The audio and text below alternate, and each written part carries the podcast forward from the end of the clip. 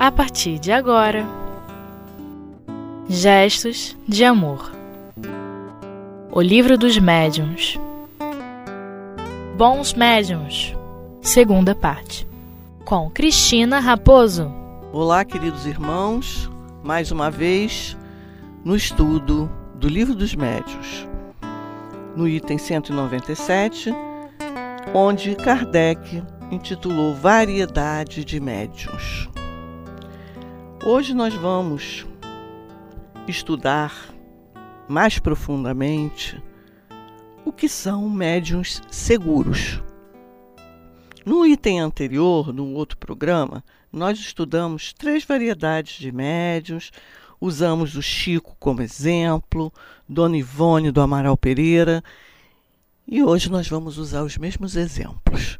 Chico Xavier e Ivone do Amaral Pereira, que para nós são exemplos, são ícones de bons médiums forjados na doutrina espírita. E quem são os médios seguros? Será que nós podemos nos considerar médios seguros? Será que eu sou bom? Né? Como dizia aquela música da Jovem Guarda, eu sou bom nada me atinge, sou melhor que todo mundo, eu recebo as melhores comunicações, eu, eu percebo tudo de todos os ângulos, em todos os matizes. Será que é isso? Vamos ver o que Kardec nos diz. Os que, além da facilidade de execução, merecem a maior confiança pelo seu próprio caráter. Ah, então entra a questão da moral. Isso. Porque caráter tem a ver com moralidade. E continuando. Pela natureza elevada dos espíritos que os assistem e que menos expostos estão a serem enganados. Veja bem que, momento algum, ele coloca que os médios seguros nunca são enganados. Ele frisa bem que eles estão menos expostos a serem enganados. Então ainda corre-se um risco de sermos enganados. Claro, gente, nós estamos num planeta de provas e expiações. Jesus foi exposto. Vamos lembrar na passagem na Bíblia onde diz que ele foi tentado pelo demônio, entre aspas. Na realidade, não foi o demônio em pessoa, porque o demônio em pessoa a gente já sabe que não existe. Mas ele sofreu as tentações do mundo material. Dona Ivone, no seu livro Devassando o Invisível, também nos mostra essa passagem, que daqui a pouquinho a gente vai entrar nela. E continuando, veremos, diz Kardec mais tarde, que esta segurança de maneira alguma depende dos nomes mais ou menos respeitável que os espíritos usam. Aliás, o espírito superior não liga para isso para que nome ele vai se assinar? Se ele vai se assinar um irmão, um espírito protetor, o José, o Joaquim, um anjo da guarda, ou vai dar o próprio nome que ele teve na última encarnação, ou não, na encarnação que ele é mais conhecido. Podemos citar, por exemplo, Emanuel, que assistia Chico, um espírito bem elevado, podemos dizer. Mas se nós formos ver na gravura, ele escolheu a vestimenta e a aparência da encarnação que mais aparentemente nós julgamos o marcou, que foi a encarnação que ele teve contato direto com o Mestre Jesus, onde ele era o senador Públio Lentulus, ou Lentulus. E ele mantém até hoje essa aparência por enquanto. Mas ele também foi o Padre Manuel da Nóbrega, o nosso Padre Manuel da Nóbrega, que esteve aqui no Brasil, né? Como um padre, como uma pessoa que fazia o bem, um frei, enfim, que realizou boas coisas, era amigo de, de outros também, outros jesuítas, e foi também, para quem é interessado na literatura espírita, no Escravo Nestório, no livro 50 anos depois dele, dele mesmo, escrito por psicografado por Chico e ele sendo o autor espiritual. Então essas são as encarnações mais conhecidas de Emmanuel. Então podemos dizer que ele é um espírito elevado que assessorava Chico. Então podemos dizer que Chico era um médio seguro. Quando a gente pega uma uma mensagem de Chico, a gente duvida. Corre-se o risco de será que é desse tipo de questionamento? Acredito que não. Assim como a gente pega um, uma mensagem assinada por Charles, assinada por Camilo Castelo Branco e psicografada por Dona Ivone, será que a gente vai duvidar? Não, porque são espíritos superiores. São espíritos elevados que já assessoravam o nosso Chico e Dona Ivone, nossa Dona Ivone. Isso não significa que sempre foi assim. Não. Nos primeiros exercícios de mediunidade, Chico, Dona Ivone e qualquer outro médium, o próprio Divaldo, Raul Teixeira, com certeza recebiam médiums, ou, desculpa, espíritos, né? Faziam contato com espíritos inferiores. Porque inferior é a nossa condição nesse planeta de provas e expiações. Então, se lembrando, se Jesus foi tentado pelas coisas materiais da terra e disse: Não, eu não quero, todos nós podemos dizer também. O momento nenhum é fácil, principalmente quando atinge o bolso, quando atinge a dignidade, quando atinge o estômago, que foi o episódio que Dona Ivone parou, passou e ela teve que tomar a decisão sozinha. E porque a gente está falando muito de Dona Ivone, a gente vai, nós vamos nos reportar a esse episódio que está no livro Devassando o Invisível,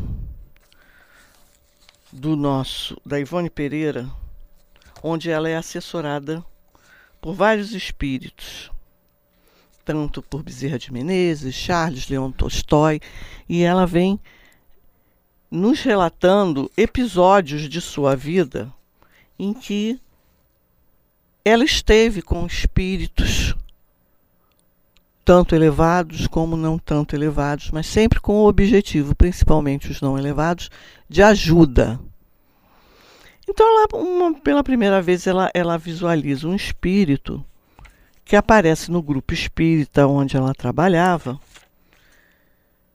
que queria escrever um livro. Ele se dizia que tinha sido um escritor das belas letras, era assim que se falava no século retrasado, e era escritor.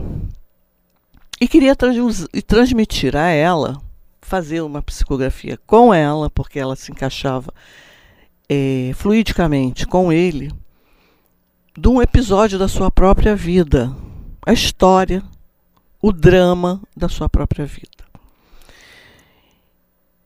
E, mas ele não vivia disso na época em que ele era encarnado. Ele era um médico. Ele era um médico, tinha seu consultório, atendia. Então ele vem reclamando de situações em que o Código Civil brasileiro seria o responsável pela sua infelicidade.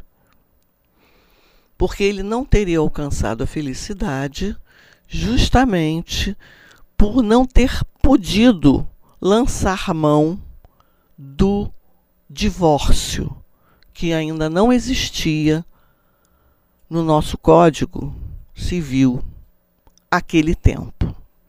Mas vamos continuar essa história daqui a pouquinho. Até já, irmãos.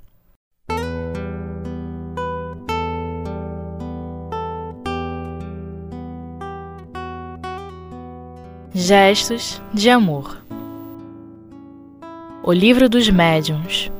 Então, irmãos, voltando, falando de Dona Ivone, esse irmão não deu nenhum nome. Ele se dizia beletrista, um escritor das belas letras. E justamente era assim que Dona Ivone se referia a ele. E ele realmente contou a sua história dramática, onde houve, eh, perpassava o drama do suicídio com a sua amada.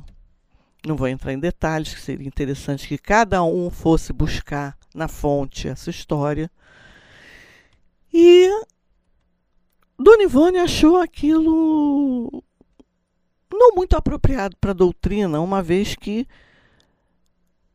não havia posteriormente à sua narração um término, término em que a doutrina espírita pudesse fazer parte, tivesse havido uma mudança de comportamento nos responsáveis, nos personagens da história, que em contato com a doutrina nem fala de arrependimento e que em nenhum momento falava-se nessa história de Deus.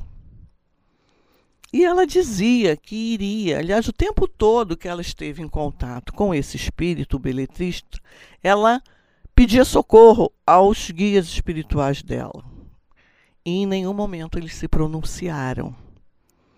E ela chegou à conclusão de que a decisão seria dela, exclusivamente dela. Ela deveria usar o livre-arbítrio. E ela chega à conclusão que não, e vai comunicar isso ao espírito no dia seguinte ou dois dias depois, quando ele novamente aparece lá no centro espírita.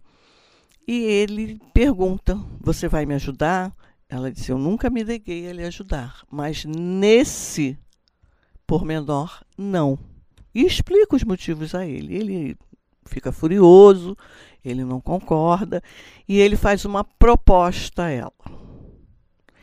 Que ela poderia lançar mão dessa história sob seu próprio nome. Até vou ler rapidinho o que ele diz, palavra por palavra, para ela que a assustou tremendamente.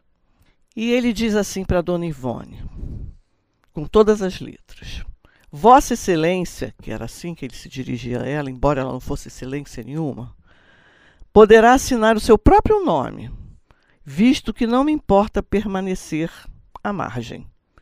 Ninguém precisará saber que a obra foi mediúnica. Poderá enriquecer pois alegra-me poder ajudar para sua abastança, conquanto estou informado das suas dificuldades monetárias. Garanto-lhe inspiração e motivos sensacionais e inéditos para uma fecunda literatura, ao gosto da maioria do público. Entre os espíritos como eu, do lado de cá, há dramas tenebrosos, inacreditáveis, ricos de emoções. Obterá um nome famoso na literatura nacional e, quiçá, no estrangeiro.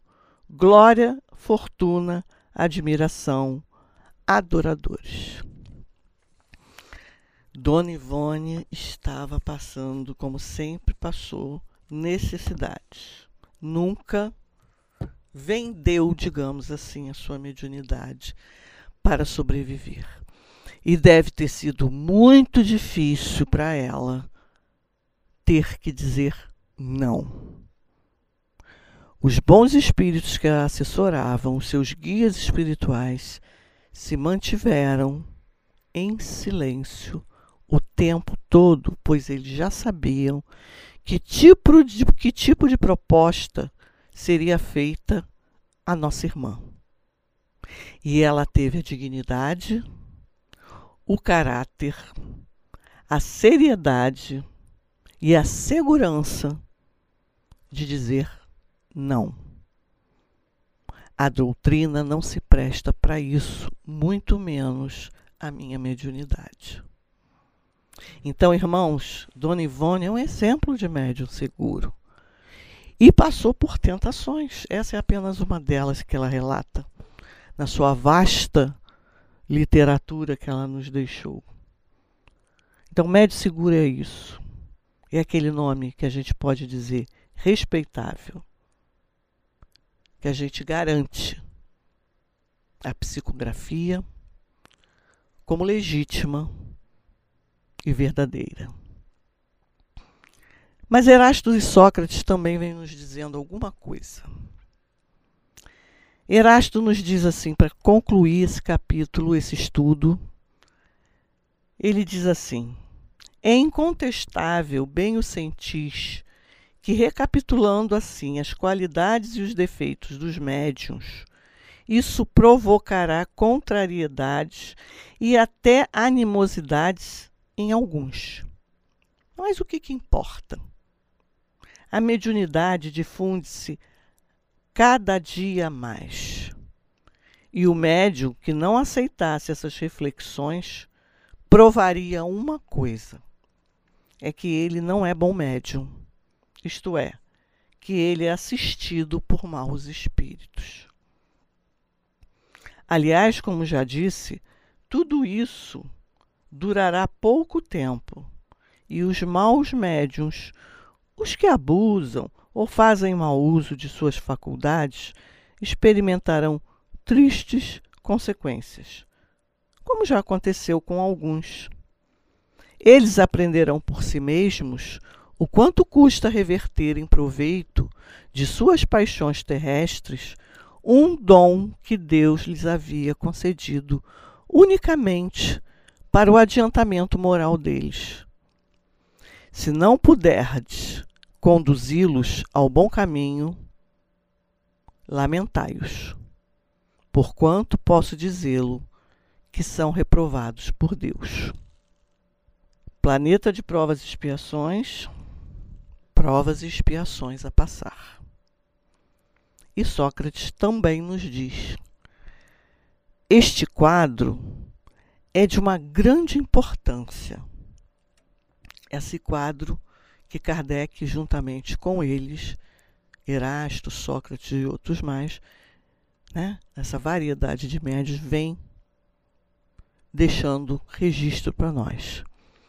Esse quadro é de grande importância não apenas para os médiums sinceros, que procurarão de boa fé, lendo, preservar-se dos perigos a que estão expostos, mas também para todos aqueles que se servem de médiuns, porque lhes dá, dará a medida do que eles podem racionalmente esperar.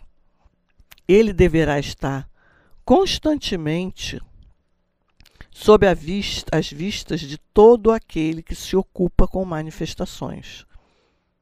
Então vamos prestar atenção. Que médium é esse que nos passa algumas informações, nos passam mensagem e nos fazem previsões para as nossas vidas. E, e continuando, Sócrates, ele deverá estar constantemente, os médiuns, sobre as vistas de todo aquele que se ocupa com manifestações assim como a escala espírita, de que é o complemento deste quadro. Vamos ao Livro dos Espíritos, a partir do item 100, estudarmos a escala espírita que Kardec fez, juntamente com todos aqueles espíritos evoluídos que assinam o prolegômenos lá na frente. E a gente vai entender o que, que ele está querendo dizer. Que um quadro complementa o outro. Reúnem todos os princípios da doutrina e contribuirão mais do que imaginais para reconduzir o Espiritismo ao seu verdadeiro caminho. E podemos ter a pretensão de completar Sócrates dizendo que não reconduzirá apenas o Espiritismo ao seu verdadeiro caminho, reconduzirá toda a humanidade. Fiquem com Deus, irmãos. Até o próximo programa.